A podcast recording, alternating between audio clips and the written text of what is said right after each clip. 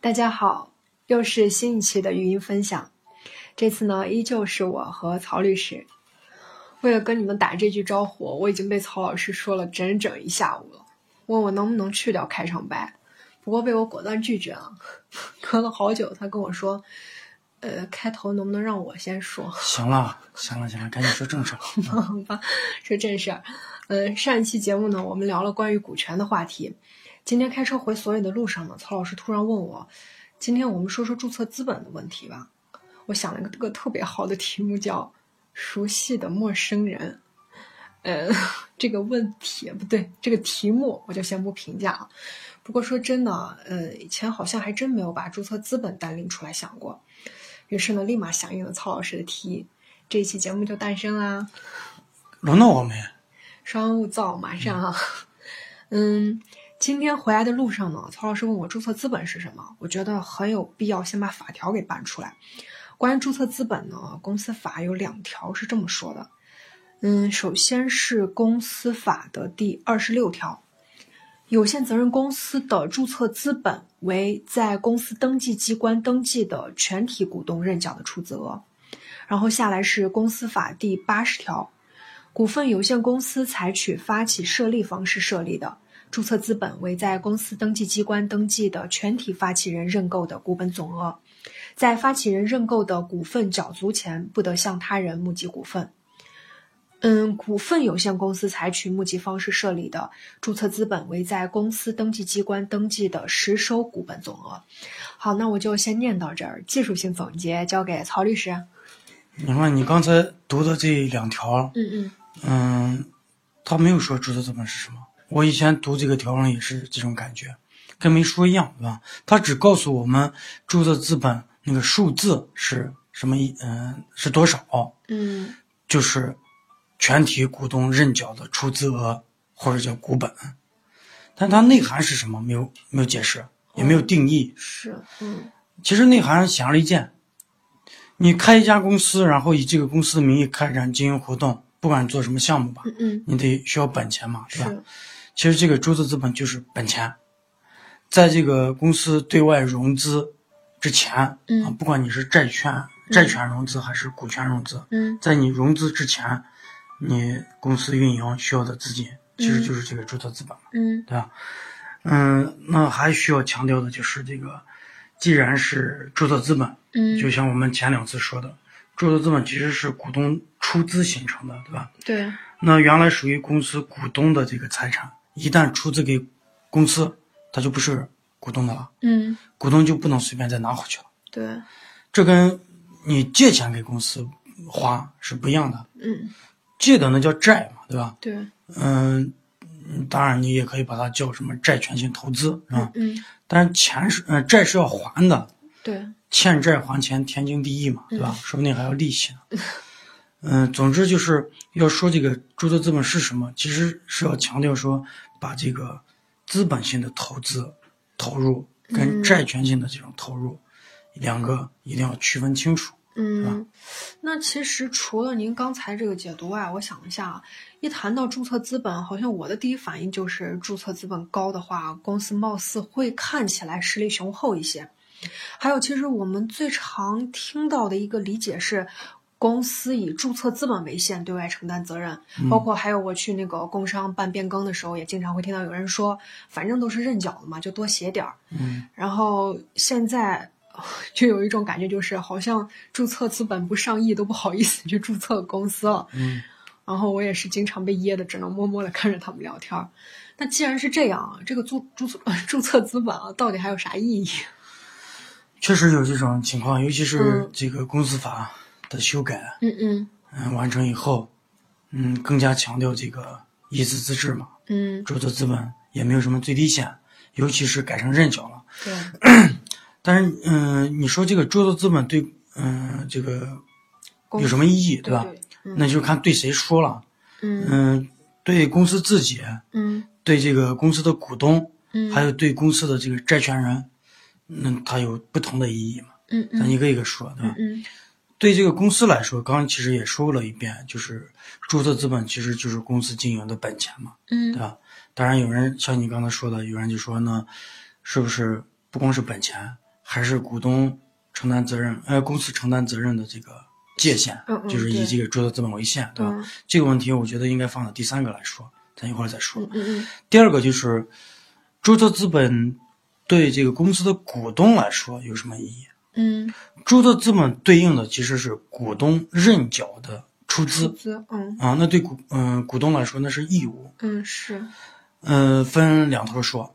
嗯 股东认缴的这个出资，如果按时的足额的缴了，那他将换来的是完整的一个股权，对吧？嗯嗯、如果是没有按照协议或者章程约定足额的缴纳这个出资，嗯怎么办？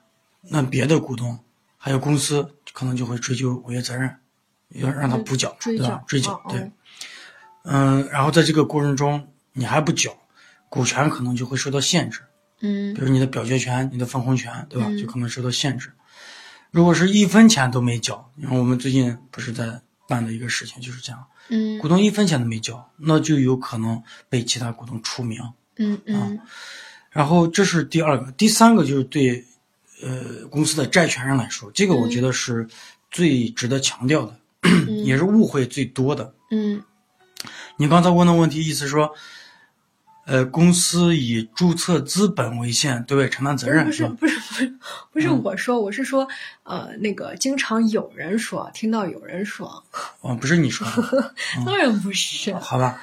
嗯，怎么说？这个是个天大的误会，对吧？嗯嗯或者是这这样想的人想的也太美了，嗯怎么可能呢？嗯其实我们讲那个有限公司或者股份有限公司，那个“有限”两个字，指的不是公司，嗯指的是公司的股东。嗯公司自己对自己的债务当然要承担无限责任了。嗯啊、就是公司作为一个独立的主体，它要以自己所有的资产，嗯现在的，甚至是还包括未来的，对吧？嗯嗯对外承担责任，是所有要倾其所有的。嗯嗯，其实这样说跟这个注册资本半毛钱关系都没有，对吧？嗯其实你刚刚说那些现象，我也发现，就是很多、很多人，嗯，也关心说，哎，那家公司的注册资本是多少，对吧？嗯跟他做生意或者有交易的时候，看一下人家的营业执照上面写的注册资本是多少。嗯我猜这个应该是他自以为是，对吧？他以为那个公司的注册资本就象征着那个公司的实力，或者是叫信用状况。况。对，哦，那对，那就那个现行法来说嘛，注册资本大多数情况下现在都就是只认缴不强求实缴嘛，对，然后也没有什么最低限，然后也不验资，嗯，所以现在单纯把注册资本和那个企业的实力还有信用相提并论是有点 too young to think。是啊，是啊嗯。那个，呃，赵旭东教授有一句话特别经典，嗯嗯，注册资本只是一个公司经营的起点，它实际上是一段历史啊，好经典。对吧？我我我看到的时候觉得这个，呃，特别经典。嗯但是什么意思呢？就是如果非得说把注册资本跟这个公司的信用联系起来，嗯嗯那它也只不过是一个静态的信用，静态的，就是在公司收到股东实缴的那个出资那一刻，它有那么多钱。嗯但是公司经营本身是个动态的过程，在一段时间内，公司可能赚了，也可能赔了。嗯对吧嗯在某一个时间点上，你去看公司的资产那个数字，可能多于这个注册资本，也可能少于注册资本。嗯你说那这样子的话，你关注那个刚开始起点的那个注册资本那个数字，对啊，那又能有啥用嘛？对吧？如果说你真的操心，嗯，交易对方的这个信用状况，嗯其实，在交易之前把尽调做的扎实一点，而不是说只看这个营业执照上写那个注注册资本是多少，对吧？嗯对所以说，嗯，总结一下，就是我觉得注册资本对这个呃债权人来说，嗯 嗯、没有太大意义。你关心他，那肯定是自以为是，以为注册资本跟公司的实际资产情况是一样的，是一致的。这实际上是偷懒，对吧？就是不好好去做尽调，偷懒。那将来会不会吃亏，就看运气好了不好了，对吧？嗯，注册资本只是一个公司经营的起点，是一段历史。嗯，记下了，好经典。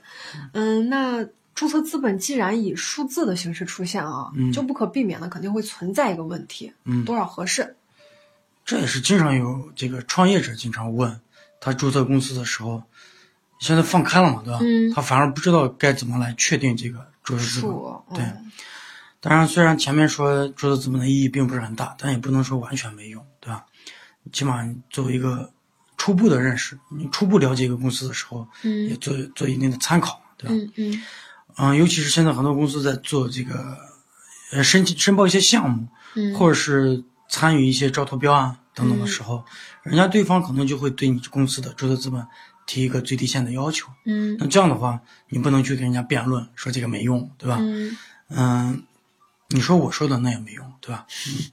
嗯，它到底是嗯多少合适？注册资本弄多少合适？嗯嗯，这样说吧，就是既然它是一个公司经营的起点，是这个本钱嘛，对吧？嗯嗯，在你对外融资之前，你要自己把这个账大概算一下，嗯就是你要做起来，嗯，你需要花多少钱，嗯对吧？嗯这个是你也要考虑自己能拿多少钱，对吧？嗯嗯因为虽然是认缴，但认缴不等于不缴嘛，嗯，那将会给你形嗯形成一个债务，对吧？对你欠公司的钱。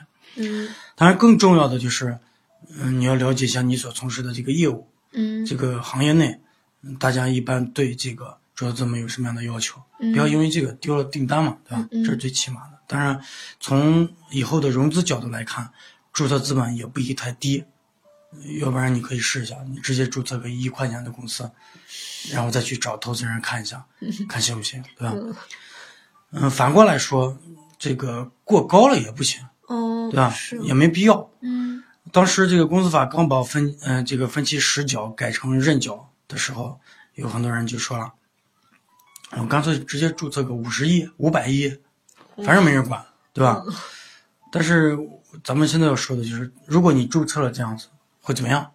对股东来说会怎么样？嗯注册资本是股东要向公司缴纳的出资，嗯认缴容易，但不等于不要缴了，对吧嗯？不需要缴了。一旦公司经营发生困难，法律为了保护债权人的利益，就会要求这个股东在其认缴出资范围内承担责任。嗯那本来公司这种制度最大的妙处就是设立一个防防火墙，在股东跟公司之间，之间嗯对，设立一个防火墙，让公司只承担，嗯、让这个股东啊嗯只承担有有限责任。责任，但你这样子搞，弄个五十亿、五百亿，又是何苦嘛，对吧？嗯，那这样的话，对于很多公司来说，在公司发展运营几年后，经常会发现自己当初定的那个注册资本可能存在过高或者过低的情况。那问题来了，可以调整吗？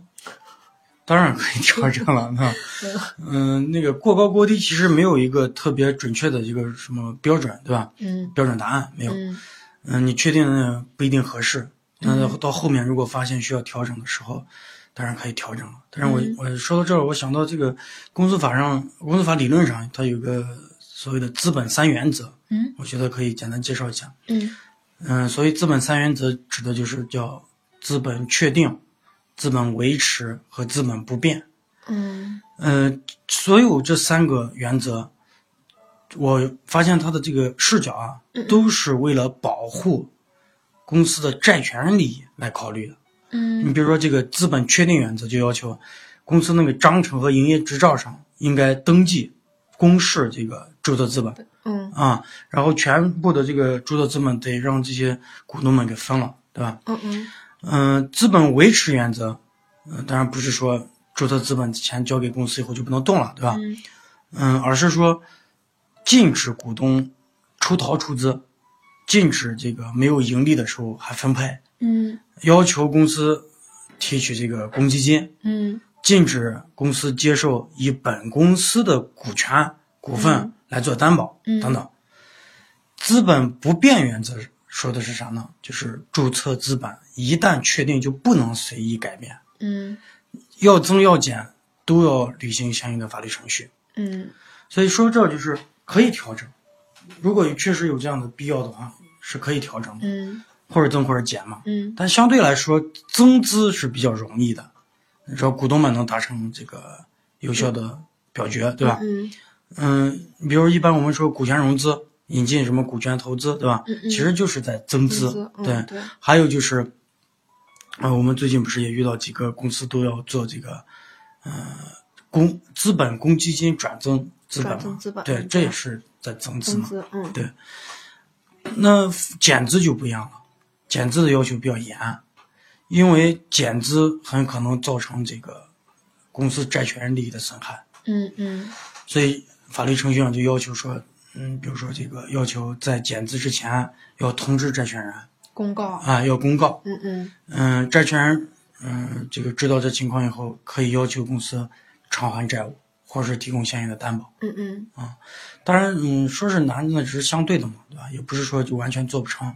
而且从另外一个角度来说，减资也是股东退出的一种方式嘛，嗯，比如说嗯叫定向减资，对吧？是，这也是一个到时候可以考虑的一个方案。嗯，其实说到这儿，想起一个现象，就是我们之前有很多次的这个咨询啊，嗯遇到这种情况，嗯这个创始人啊，公司设立以后，他是认缴，但没有交，一分钱都没有交，嗯或者是可能只象征性的交了一点。嗯另外一方面呢，公司还在运营，嗯还需要花钱，嗯花的钱哪来的呢？嗯他自己在掏腰包。嗯哎，我就问这个为啥？嗯其实发现，嗯，个人情况不一样，对吧？嗯有的人是完全，确实是不懂财务会计，嗯完全就不知道，嗯、这个自股东的钱是股东的，公司的钱是嗯公司的，对吧？嗯公私分明，不太了解。这种我觉得可能迟早要吃亏的，嗯至少是财务不规范嘛。嗯当然，还有一些人是啥，嗯自作聪明，嗯嗯、以为这样子的话，嗯、自己的钱投到公司，自己还享有债权，嗯，还可以要回来嘛，对吧？嗯嗯，而且要债比这个股权退出要容易得多，嗯所以一天沾沾自喜，觉得自己方案不错，对吧？嗯嗯其实不是这样，如果真的公司没做好，做做垮垮了，嗯你的钱不管是股还是债，肯定都拿不回来了，嗯对吧？嗯，如果说哎做的差，嗯，然后这个要停了，但是还有点剩余财产，嗯你想去这个把自己的这个这个债啊、嗯债权啊实现啊，嗯嗯，拿回来，这个也不易。为啥？嗯如果你没有出资到位，嗯或者是有虚假出资这种情况出现，嗯你跟人家别的公司的债权人相比较来说，嗯人家是优先的，嗯对吧？嗯这个股东作为股东的这个债权人，可能就要劣后收场了。嗯嗯其实我们之前发过一个最高院的一个这个案例，嗯说的就是类似的情况。嗯嗯，如果有兴趣的话，可以看一下那篇文章。嗯，完了。完了，就这样。好，那我们今天的节目就到这里就结束了。还是老规矩，意见意呃意见建议什么的都放马过来，虽然我都是挑着接的。嗯，还是结尾还是要严肃点。呃，今天必须要和各位说声感谢。嗯，一个手机，两张嘴，条件简陋，方式荒蛮，但仍然会有人认真听完，并且一字一句的敲出评论。说实话，非常感动，所以谢谢大家。那我们下期再见。这这次这个时间好像有点长。嗯，我也觉得有点长。要不要不请我吃饭？录了这么久，吃不完。好，回家，回家，回家。嗯。